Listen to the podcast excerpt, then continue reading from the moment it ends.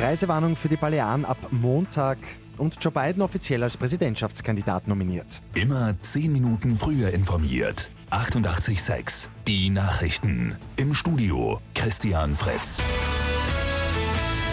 Nach Kroatien seit dieser Woche gilt ab kommenden Montag eine Reisewarnung für die Balearen. Also für die spanischen Inseln Mallorca, Menorca, Ibiza und Formentera. Das hat Bundeskanzler Sebastian Kurz gestern verkündet. Wer nach Montag zurückkehrt, ist verpflichtet, sich testen zu lassen oder 14 Tage in Quarantäne zu gehen. Wer noch vor dem Montag zurückkommt, kann sich gratis testen lassen. Wie das genau funktioniert, soll heute präsentiert werden. Die US-Demokraten haben Joe Biden jetzt offiziell als Präsidentschaftskandidaten nominiert. Der ehemalige Vizepräsident hat bei dem weitgehend virtuell veranstalteten Parteitag die notwendigen Delegiertenstimmen erhalten. Er tritt damit bei der Wahl am 3. November gegen US-Präsident Donald Trump an.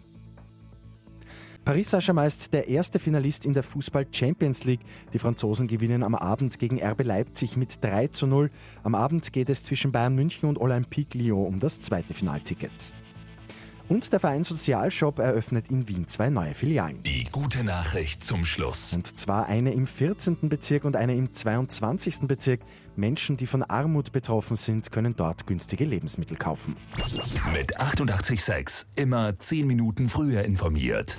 Weitere Infos jetzt auf Radio 886 AT.